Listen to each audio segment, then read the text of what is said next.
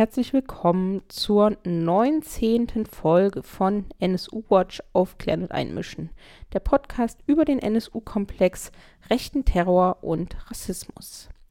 Ja, und bei der heutigen Folge sitze ich hier zusammen mit Robert Andreasch unserem Prozessbeobachter und er arbeitet auch für das AIDA-Archiv in München. Und zunächst wollen wir einmal gemeinsam schauen, wie ist denn eigentlich der Stand bei der staatlichen Aufklärung des NSU-Komplexes? Wie geht es da eigentlich weiter?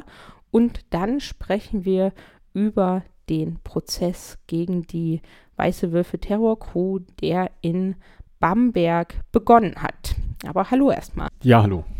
Der erste NSU-Prozess hat ja am 11.07. dieses Jahr sein Ende gefunden mit dem Urteilsspruch, aber damit ist ja die staatliche Aufklärung des NSU-Komplexes noch nicht abgeschlossen, schon allein deswegen, weil der Prozess ja sehr viele offene Fragen hinterlassen hat und weil ja unabhängig vom Prozess auch noch viele Untersuchungsausschüsse gelaufen sind und auch weiterhin laufen. Aber obwohl es so viele Untersuchungsausschüsse zum Thema NSU gibt wie zu keinem anderen Thema, bleiben die Fragen auch weiterhin offen und deswegen gibt es auch Forderungen nach weiteren Untersuchungsausschüssen. Aber schauen wir doch mal, wie da der Stand der Dinge ist. In Thüringen und Sachsen laufen weiterhin die Untersuchungsausschüsse. Allerdings geht der NSU-Untersuchungsausschuss in Sachsen jetzt am Montag, am 5.11.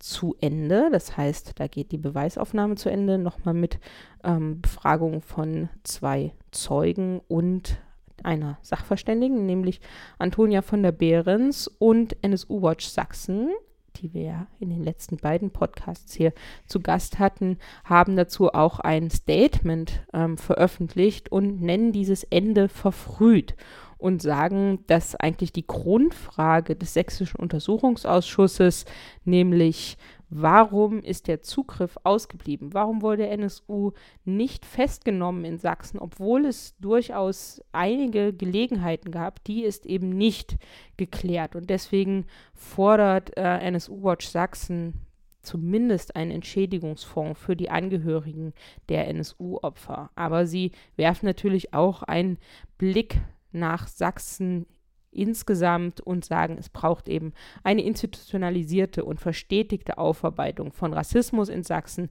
Das zeigt der NSU-Komplex und das zeigt die Gegenwart. Und warum das so ist, haben wir ja in den letzten beiden Podcast-Folgen ausführlich besprochen, was da in Sachsen so zusammenkommt, wenn wir uns auch mal das Beispiel Chemnitz in Erinnerung rufen. Also da ist eigentlich die Aufklärung noch nicht abgeschlossen. Die letzte Sitzung gibt es, wie gesagt, am 5.11. und dann wird der ähm, die Abschlussberichte geschrieben. Das werden ja wieder unterschiedliche Abschlussberichte sein der unterschiedlichen Fraktionen in Sachsen und da werden wir dann auch noch mal ein Resümee ziehen. Und auch in Thüringen geht der zweite NSU-Untersuchungsausschuss so langsam seinem Ende zu denn dort sind im Jahr 2019 auch Wahlen und werden wir schauen, wie es dort weitergeht. Die beiden thüringischen Untersuchungsausschüsse sind ja zwei der Untersuchungsausschüsse, in denen sehr, sehr viel herausgefunden werden konnte. Auch deswegen, weil dort Akten äh, ungeschwert zur Verfügung gestellt wurden, im Gegensatz zu vielen, vielen anderen oder eigentlich allen anderen ähm, Bundesländern. Dieses Jahr schon zu Ende gegangen ist der NSU-Untersuchungsausschuss in Hessen und auch dort die Kernfrage, nämlich was hat Andreas Temme eigentlich beim Mord an Halit Yozgat oder während des Mordes an Halit Yozgat in dem Internetcafé gemacht, konnte dort nicht geklärt werden. Und deswegen gibt es auch dort die Forderung nach einem neuen äh, NSU-Untersuchungsausschuss und auch die SPD-Abgeordnete Nancy Fraser, die Obfrau war im ersten hessischen NSU-Untersuchungsausschuss, die fordert, dass das weitergehen muss. Das war vor der Wahl am letzten Wochenende. Schauen wir doch mal, wie das nach der Wahl weitergeht. Aber das wäre natürlich weiterhin ein Anliegen, aber gleichzeitig dort natürlich das große Hindernis ist Volker Bouffier, der damals Innenminister war und ähm, ein ja, die Ermittlungen gegen Andreas Themme massiv beschwert, erschwert hat. Der ist ja dort jetzt Ministerpräsident und wird es wahrscheinlich auch bleiben. Das heißt, die Regierungsparteien, wer auch immer in der Koalition das dann ist, haben natürlich dann oder wie sich gezeigt hat im letzten Untersuchungsausschuss, gibt es dann Berührungsängste an dieses Thema heranzugehen. Aber die Forderung besteht. Das gleiche gilt für Baden-Württemberg. Dort ist jetzt der zweite oder geht der zweite NSU-Untersuchungsausschuss mit der Kernfrage nach dem Mord an Michelle Kiesewetter zu Ende. Und auch dieser Mord, diese Fragen zu dem Mord konnten dort nicht geklärt werden. Also gibt es auch dort die Forderung, weiterzumachen. Einer der ersten Untersuchungs NSU-Untersuchungsausschüsse war der in Bayern. Der ist bereits 2013 äh, schon zu Ende, Ende gegangen und gleichzeitig wurde viel Zeit jetzt nicht genutzt. Es gibt zivilgesellschaftliche äh, Initiativen, die fordern, vielleicht einen neuen Untersuchungsausschuss in Bayern einzurichten. Und da frage ich natürlich dich, Robert, was sind denn die offenen Fragen für Bayern? Was hat sich denn da in den letzten Jahren ergeben und würde sich so ein Untersuchungsausschuss für Bayern dann nochmal äh, lohnen? Ja, in jedem Fall. Der erste Untersuchungsausschuss, der war sehr früh. Es war damals äh, bei Abgeordneten, aber auch bei den Medien, bei Antifaschistinnen und Antifaschisten sehr wenig Kenntnis zum NSU-Komplex und NSU-Netzwerk vorhanden. 2012, 2013, das ist heute ganz anders, ähm, wo sehr, sehr viel in Erfahrung gebracht werden konnte. Ähm, zu den offenen Fragen, das sind äh, wie überall Fragen der Opferauswahl und der Vernetzung bis in die Tatortstätte, die sich stellen, die völlig ungeklärt sind, die auch im NSU-Prozess am Oberlandesgericht nicht angesprochen oder auf keinen Fall erschöpfend behandelt wurden. Und das sind äh, Fragen beispielsweise nach Ralf Marschner, Vormann ähm, des Verfassungsschutzes, der im ersten NSU-Untersuchungsausschuss Bayern überhaupt keine Rolle spielte. Also es wurden weder Akten zu ihm geliefert, noch fiel der Name, äh, noch wurde äh, über seine Person gesprochen. Und heute ist ja bekannt, dass äh, jener V-Mann äh, eng, engst am NSU-Trio, Kerntrio operiert hat und, wie wir heute wissen, gleichermaßen ähm, engste tägliche Kontakte in die bayerische Neonazi-Szene ähm, äh, unterhalten hat und eben auch in den Tatortstädten Nürnberg und München sehr, sehr viel zu tun hatte, sehr, sehr häufig dort zugange war. Ähm, es hätten also auf jeden Fall zu seiner Person, seinen Erkenntnissen, seinen Treffberichten und seinen Aussagen beim Verfassungsschutz auf jeden Fall Akten dem Bayerischen Untersuchungsausschuss hätten vorliegen müssen. Das haben sie nicht. Da wurde also vertuscht und zurückgehalten. Allein das, allein dieser Punkt wäre ein sehr guter Punkt für einen neuen NSU-Untersuchungsausschuss in Bayern. Ich bin allerdings ein bisschen sauer gerade auf die Oppositionsparteien, also richtig sauer auf die Oppositionsparteien und auch diese zivilgesellschaftlichen Gruppen, die sich jetzt erst zu Wort melden. Immerhin ist gerade fünf Jahre Legislaturperiode zu Ende gegangen ohne NSU-Untersuchungsausschuss. Natürlich ist ähm, eine weitere Aufklärung und eine Neueinsetzung eines Gremiums immer zu fordern. Aber es äh, ist auch bitter, dass jetzt einfach fünf Jahre nichts getan wurde und fünf Jahre zugewartet. Machen wir nochmal mit den Forderungen weiter. Es gibt ja auch noch Hamburg, das einzige Bundesland, in dem der NSU gemordet hat, das noch gar keinen Untersuchungsausschuss jemals hatte, weder am Anfang noch in der Mitte noch jetzt. Und das ist natürlich dringend notwendig, dort einen NSU-Untersuchungsausschuss einzusetzen. Gleichzeitig gibt es jetzt einen neuen Untersuchungsausschuss in Norddeutschland, wo es vorher gar keinen gab, nämlich in Mecklenburg-Vorpommern. Der nimmt jetzt langsam seine Arbeit auf und da geht es unter anderem um eben den Mord an Mehmet Turgut natürlich und auch dort um das Netzwerk des NSU in Mecklenburg-Vorpommern. Das ist ja das einzige Tatortland, in dem der NSU sowohl gemordet hat als auch Banküberfälle begangen hat, nämlich in Stralsund und es ist das einzige äh, Bundesland in Ostdeutschland, wo der NSU gemordet hat. Und da geht es aber auch beispielsweise um das Neonazi-Fernsehen Der Weiße Wolf, wo ähm, der NSU ja den Spendenbrief hingeschickt hat. Der ist dann nach dem Bekanntwerden des NSU bei David Peterreit gefunden worden, NPD-Abgeordneter ähm, oder NPD-Mitglied. Und der hat damals dieses Fernsehen eben gemacht und hat den NSU-Brief bekommen im Jahr 2002. Das hat so funktioniert, dass der NSU sozusagen aus äh, seinem Versteck heraus an mehrere Neonazi-Organisationen eine Spende gesandt hat. Eine Liste der Adressaten, der möglichen Adressaten ist auch in der Frühlingsstraße, dem letzten Versteck des NSU, gefunden worden. Und dann ist eben auf jedem Brief eine Adresse einer Neonazi-Organisation als Adresse und eine als Absender gewesen, sodass es auf jeden Fall ankommt. Und es war eine größere Spender drin, also das heißt äh, über 1000 Euro zu dem Zeitpunkt und ein Brief, in dem steht, man solle sich also auch, ähm, die Worte seien genug gesprochen, man soll sich also auch Taten äh, anschließen. Und im Weißen Wolf ist daraufhin der äh, berühmt gewordene Gruß an den NSU gedruckt worden, fett abgesetzt vorne im ähm, Einleitungstext und gleichzeitig hat auch ein V-Mann über diese Spende berichtet. Das heißt, dort ähm, ist noch einiges an Fragen offen und dem wird sich jetzt der Mecklenburg-Vorpommersche NSU-Untersuchungsausschuss hoffentlich widmen, diesen Themen und gleichzeitig vielleicht eine Inspiration sein in Hamburg, dann eben auch einen Untersuchungsausschuss endlich einzurichten, nachdem so viel Zeit schon vergeben wurde, für Aufklärung zu sorgen, aber gleichzeitig ist es eben nicht äh, zu spät dafür. Und dann gibt es die Forderungen natürlich in Nordrhein-Westfalen. Wir haben da auch mit NSU Watch NRW drüber gesprochen, nach einem Untersuchungsausschuss zum Thema Wehrhahn. Denn mit dem Freispruch im Wehrhahn-Prozess ist das Einzige, was bleibt, die mögliche Aufklärung des ähm, Wehrhahn-Anschlags, nachdem Ralf S. dafür eben nicht verurteilt, sondern freigesprochen wurde. Auch dazu haben wir im Podcast ausführlich ähm, das schon besprochen mit NSU Watch NRW. Und was dann natürlich ähm, auch eine weitere Frage ist, ist die Frage nach weiteren NSU-Prozessen, also einer juristischen Aufarbeitung mit weiteren Angeklagten. Wie ist denn da der Stand der Dinge? Ja, das ist ärgerlich. Es hat von der Bundesanwaltschaft, vom Generalbundesanwalt immer geheißen, einen sogenannten zweiten NSU-Prozess, der dann auch beim Oberlandesgericht in München wäre.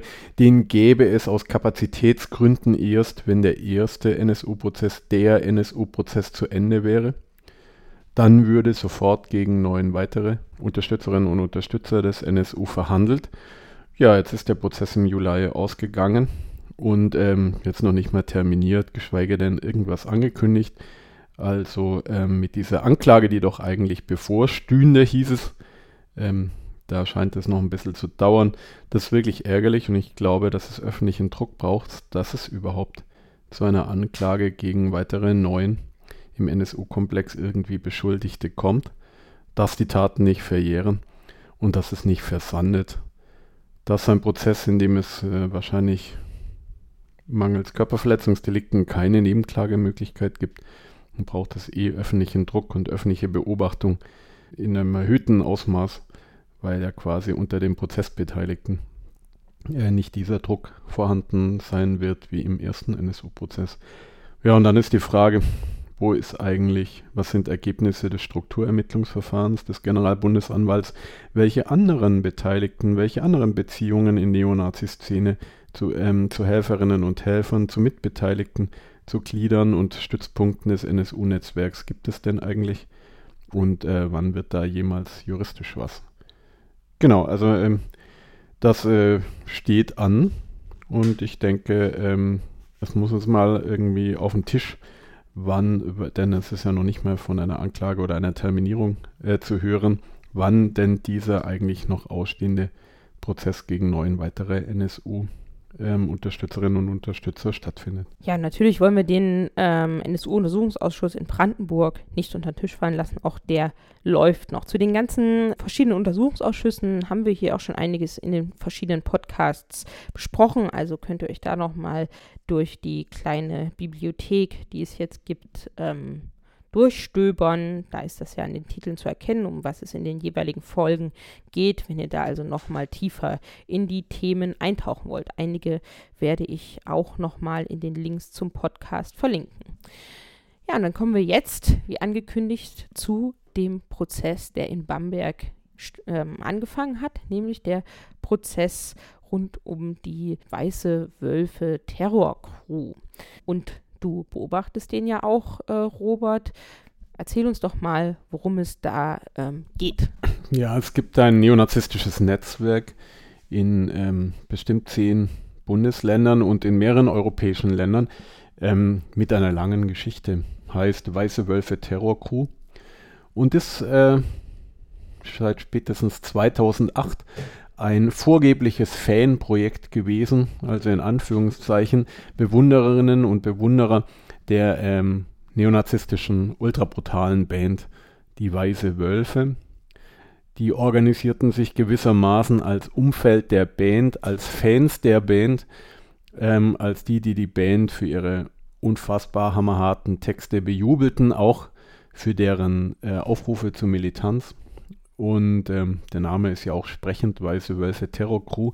Äh, und wir merken, nee, äh, Rechtsrock fungiert nicht nur als ja, gutes Stilmittel, die eigene Ideologie zu verpacken, die Szene weiter ausdifferenzieren ähm, für äh, Anhängerinnen, Anhänger diverser Subkulturen beispielsweise, sondern ähm, äh, Rechtsrock fungiert auch, ähm, um Militanzkonzepte zu transportieren und in dem konkreten Fall, so ähnlich wie bei der Eudoxie Street Fighting Crew, ähm, fungiert äh, Rechtsrock auch als Organisierungsansatz.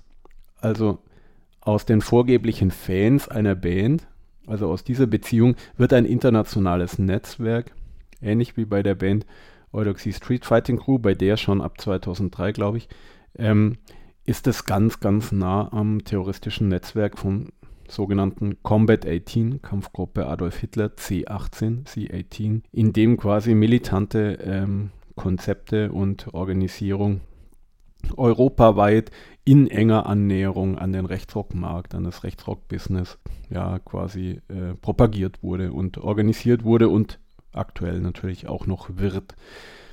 Es hat äh, eine Menge ähm, Debatten gegeben über die Weiße Wölfe Terror Group, beispielsweise von 2008 bis etwa 2012, 2013, als die äh, für viele neonazistische Aktionen im Raum Hamburg beispielsweise verantwortlich war. Und es hat dann mal einen ähm, Prozess gegeben äh, oder einen, den, den Versuch, äh, ab 2012 international gegen die Weiße Wölfe Terror Crew vorzugehen, denn ähm, sie hätten ein sogenanntes Werwolf-Kommando, rechtsterroristisches Werwolf-Kommando gebildet. So war der damalige Vorwurf und äh, Bombenanschläge erwogen. Ja, alle, die sich jetzt fragen, was wurde eigentlich draus, sagt mir gar nichts. Das ist ähm, nachvollziehbar. Da ist nämlich auch nichts draus geworden. Das ist alles total versandet. Also wir haben bei der Weißen Wölfe Terror Crew eine, eine Geschichte wirklich seit spätestens 2008, bei der immer alles versandet. Es gab mal so Überlegungen, Verfahren wegen Volksverhetzung in Hamburg beim Amts Amtsgericht äh, loszulegen. Das hat nie stattgefunden. Das ist noch vor dem ersten Prozesstag eingestellt worden. Und ja, jetzt wird quasi diese langen, dieser langen Geschichte der neonazistischen Weiße Wölfe Terrorgruppe-Vernetzung noch ein Kapitel hinzugefügt, aktuell in Bamberg. Zur Ergänzung, du hast ja die äh, Eudoxie, Eudoxie Street Fighting Crew angesprochen. Eudoxie auch eine Band, die Eudoxie Street Fighting Crew auch so ein, in Anführungszeichen, Bandprojekt.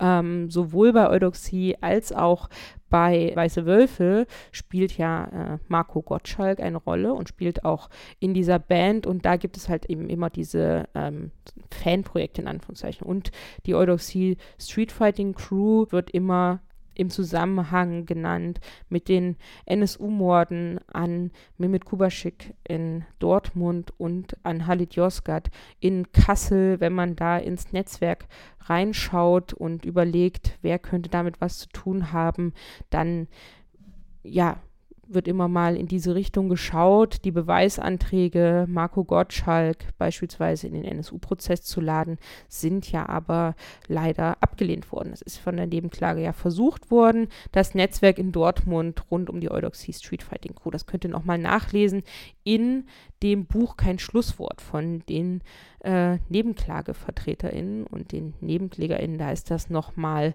aufgeblättert worden, was im Prozess versäumt wurde, ist in den Plädoyers sozusagen nachgeholt worden. Aber zurück nach Bamberg.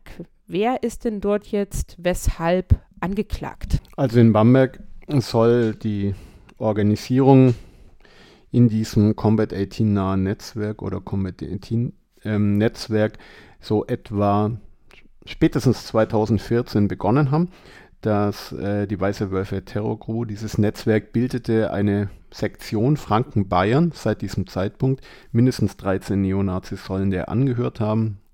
Und ähm, ja, vier sind heute angeklagt im sogenannten WWT-Prozess in Bamberg. Vier von 13 ist also sehr eingedampft worden. Darunter sind der äh, Angeklagte Patrick H., der Sektionsleiter nach außen war, seine äh, frühere Frau Nadine und der sogenannte Organisationsbeauftragte Andreas G. und noch ein weiterer Angeklagter Marcel D. Ähm, die haben es ernst genommen, die, die gründeten, äh, die, brauchten für ihre Aktivitäten eine konspirative Basis. Die mieteten eine eigene Wohnung an in Bamberg, um quasi dort, wie sie es nennen, feiern, aber eben auch ähm, äh, treffen und Pläne machen zu können. Ähm, sie sind äh, immer in der Öffentlichkeit aufgetreten, politisch. Sie haben als äh, Greifverband von Die Rechte fungiert und Aufmärsche gemacht, noch 2014. Sie waren sehr häufig in München bei den Pegida-Aufmärschen da. Aber es gab eben eine parallele Aktivität von äh, den Beteiligten, beispielsweise, dass sie für über 500 Euro illegale äh, Pyrotechnik und Sprengstoff bestellt haben bei Online-Shops in Italien und in Osteuropa. Darunter sollen auch sogenannte Kugelbomben gewesen sein und das verbindet sie auch wirklich mit der Eudoxie Street Fighting Crew. Sie haben Schießtrainings veranstaltet. Sie sind dazu nach Tschechien gefahren, wie es viele deutsche Neonazis machen, ähm, um dort Schießtrainings zu machen. Und es hat ganz konkrete Auswirkungen gehabt am Rand eines äh, Weiße Wölfe Terror Crew Treffen im baden-württembergischen Winnenden sollen sie ähm, einen Angriff auf eine Geflüchtetenunterkunft gestartet haben und dabei nur zurückgeschlagen worden sein. Und sie drohten dann eben in Bamberg bei mehreren Gelegenheiten mit äh, einem äh, Sprengstoffanschlag auf äh, zwei Geflüchtetenunterkünfte und sie drohten auch einem Wach Wachmann an einem Gebäude mit einem wie auch immer gearteten Angriff. Äh, das andere Ziel in dieser Neonazis, andere angefeindete und ähm, von einem Angriff äh, bedrohte Ziel dieser Neonazis war der antifaschistische Raum Balthasar, ähm, in den sie am 31. Oktober 2015 reinstürmen und alles platt machen wollten. Zu dieser Aktion ist nicht mehr gekommen. Ähm, eine Woche vorher waren Razzien eben in Bamberg und Nürnberg, Erlangen und Umgebung ähm, die, dieses, äh, die gegen dieses Netzwerk gerichtet waren. Und im März 2016, ein halbes Jahr später, ist dann die Weiße Wölfe Terror Crew auch in Deutschland verboten worden vom Bundesinnenminister. Äh, es hat damals nochmals ein paar Durchsuchungen gegeben in MacPom in Baden-Württemberg, in Berlin auch Brandenburg, Hamburg. Aber das ist, ich sagte es ja schon, auch wieder mal versandet. Das war eh nur eine Durchsuchung bei genau 16 Personen und es ist jetzt äh, einfach auch wieder eingedampft und eingeschlafen und ähm, der Generalbundesanwalt hat dann irgendwann keinen Anlass mehr gefunden, nach 129a, also Bildung in terroristischen Vereinigungen, gegen die Beteiligten vorzugehen. Jetzt ist die Anklage in Bamberg quasi auch eingedampft, nicht nur von 13 auf 4 Personen, sondern auch von Bildung einer terroristischen Vereinigung auf nur mehr Bildung einer kriminellen Vereinigung. Und der Prozess plätschert so dahin. Ähm, die bisherigen Vernehmungen von Beteiligten, Datenschutzzeuginnen und Zeugen und so, haben jetzt noch nicht so richtig äh, viel Einblick in äh, Struktur und Aktivität der Weißen Wölfe Terror Crew äh, gebracht. Die Angeklagten haben alle im Rahmen der Ermittlungen sehr viel ausgesagt und äh, sie und ihre Anwälte versuchen derzeit ähm, da wieder zurückzurudern, das zurückzunehmen, da die Verfolgung zu erschweren, ja, versuchen Verwe Beweisverwertungsverbote für diesen ganzen äh, sprudelnden Aussagen ähm, hinzukriegen. Das ist der aktuelle Stand. Das ist insgesamt alles etwas eingedampft. Und ähm, ja, die Frage ist, wo sind eigentlich die anderen neuen Beschuldigten? Warum sitzen die jetzt nicht mit auf der Anklagebank? Alle diese Fragen sind ähm, bisher unbekannt, äh, un, ungelöst. Ja. Und welches Prozessprogramm ist denn geplant laut Anklageschrift? Also das ist ähm, gerade äh, noch in der Diskussion. Eigentlich gibt es ja noch Beteiligte, WWTler, ähm, die jetzt nicht zu den Angeklagten gehören. Da wäre die Frage, werden die jetzt eigentlich mal als Zeuginnen und Zeugen vernommen?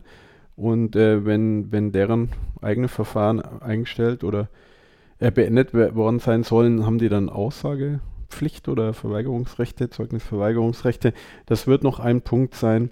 Dann müssen natürlich Sachverständige zur Gefährlichkeit von Sprengstoff und Pyrotechnik Auskunft geben. Es hat äh, sehr, sehr viel Auswertung der Handykommunikation und der Messenger-Dienste gegeben. Da könnte noch einiges äh, zur Sprache kommen. Ähm, also wir merken auch, dass es nicht auf die Weiße Wölfe Terrorgroup beschränkt blieb, sondern dass es im gesamten nordbayerischen Raum konspirative ähm, Channels gab, der Neonazi-Szene insgesamt, in der äh, Sachen diskutiert und ja, Täter, Täterinnen sich auch gemeinsam gefunden haben. Äh, das muss noch ausgewertet werden. Äh, gleichfalls ist jetzt gerade wieder mal Prozesspause, wie so oft der Prozess entfällt an sehr, sehr vielen Tagen. Es werden sehr, sehr oft Terminschwierigkeiten kundgetan. Das, das kennzeichnet ja das gesamte Ermittlungsverfahren. Äh, wir reden ja hier von Zeitraum 2013, 14, 15 und jetzt Ende 2018 äh, über zehn Jahre nach äh, Gründung der Weißen Wölfe Terrorgru, über drei Jahre nach den Razzien in Bayern, über zwei Jahre nach dem staatlichen Verbot, beginnt, läuft hier erstmal der allererste Prozess an. Wir merken, da eilt es manchen überhaupt nicht.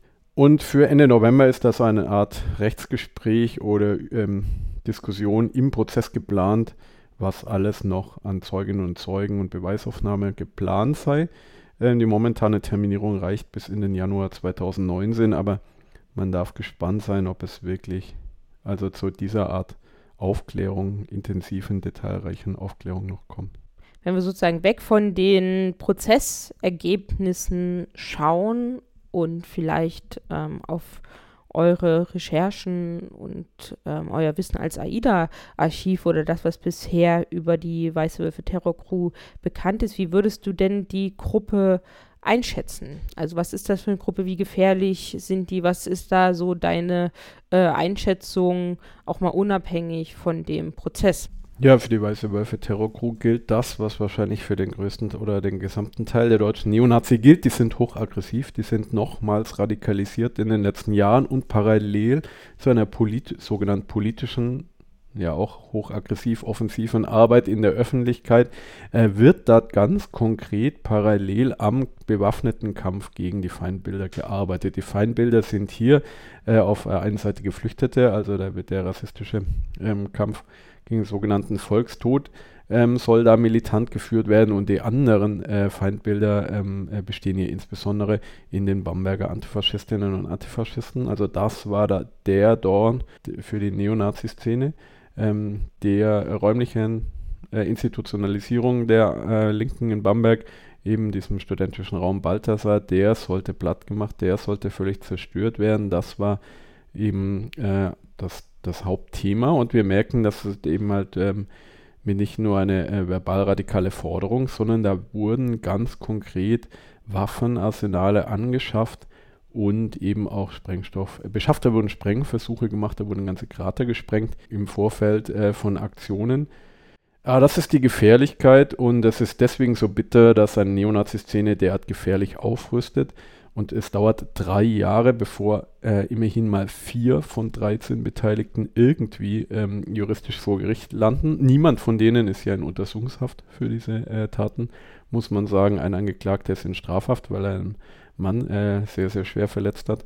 Ähm, ansonsten ist, äh, sind die natürlich auf freiem Fuß. Und äh, es ist schon die Frage, ähm, was die, äh, wie man, wie man eigentlich äh, denkt, äh, eine derart hochgradig aufgerüsteten, aggressiven, bewaffneten äh, Nazi-Szene zu begegnen, wenn die einzelnen Beteiligten die Erfahrung eher machen, na, drei Jahre passiert gar nichts und dann sitzt man etwas gelangweilt im Bamberger Landgericht rum. Also das heißt, wenn wir jetzt nochmal ähm, draufblicken, wenn es so eine juristische Diskussion schon im Prozess gibt. Das ist ja manchmal nicht so ein besonders gutes Zeichen. Was ähnliches gab es auch im äh, Wehrhahn-Prozess, wo sich die Verfahrensbeteiligten auch über so etwas nochmal verständigt haben. Was glaubst du denn, wie das weitergeht oder was wären so deine ähm, Erwartungen für den Fortgang des Prozesses?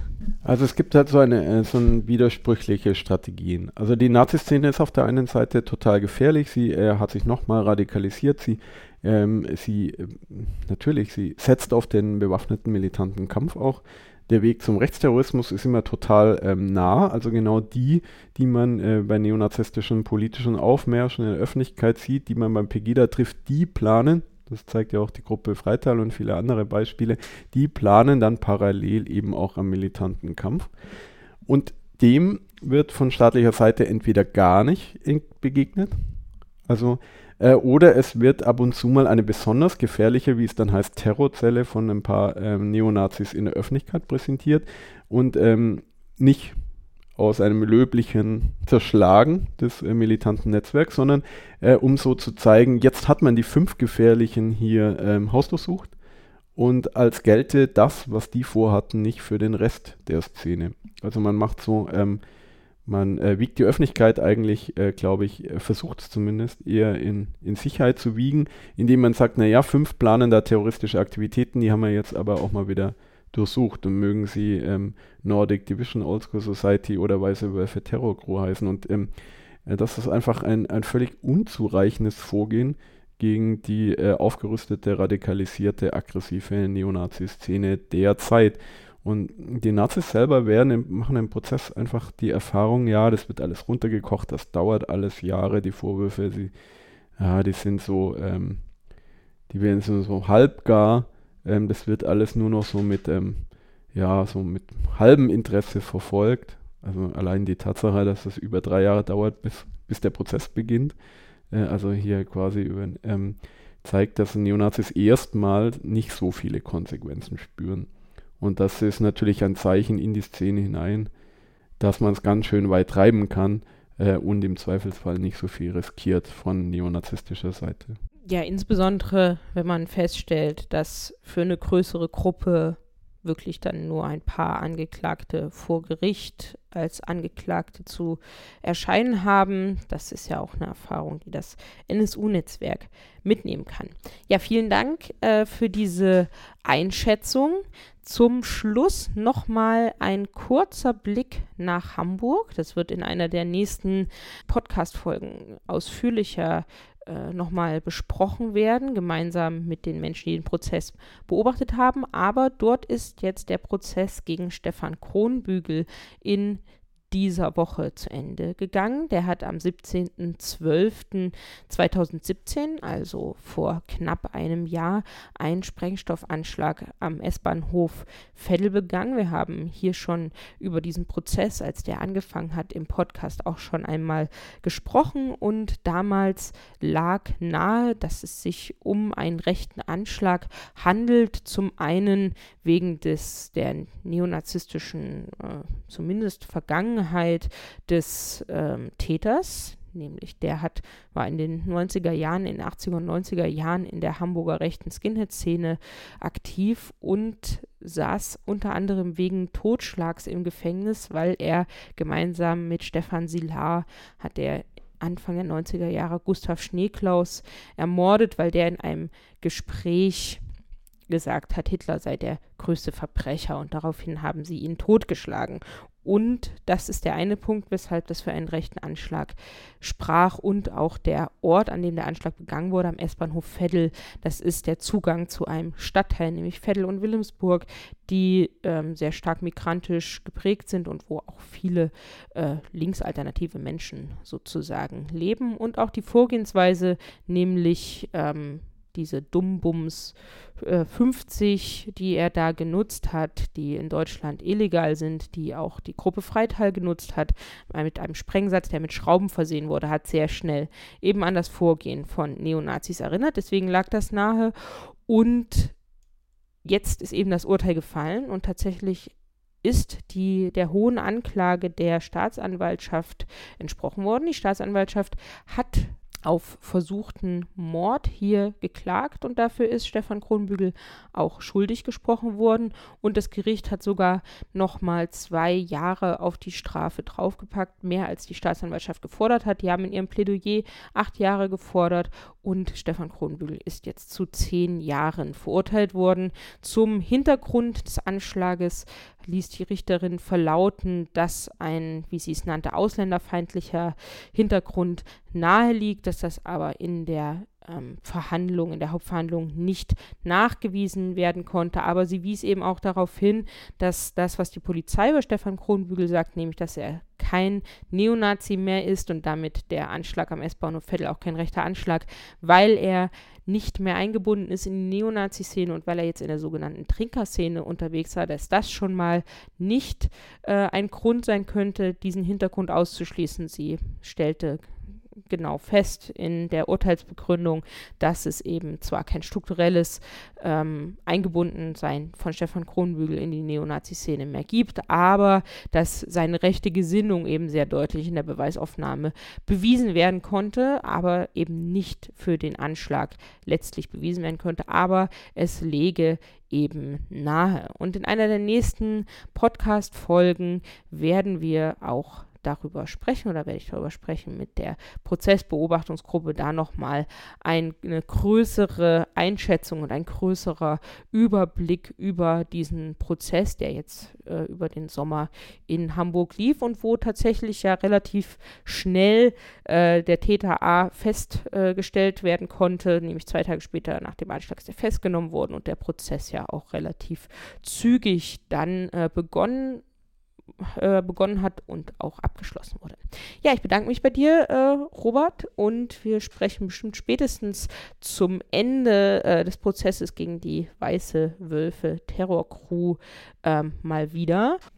Ja, ich war gern dabei. Ähm, bis zum nächsten Mal. Ciao. Und damit ist dies die 19. Folge von NSU Watch Aufklären und Einmischen. Ich verlinke äh, Artikel und Podcast-Folgen und so weiter zum ähm, dem, was wir im Podcast eben besprochen haben, wie immer in den Links zum Podcast und bis zur nächsten dann 20. Folge von NSU Watch aufklären und einmischen findet ihr uns wie immer im Internet auf nsu-watch.info, bei Twitter at nsuwatch und auch bei Facebook. Und dann hören wir uns in der 20. Folge wieder.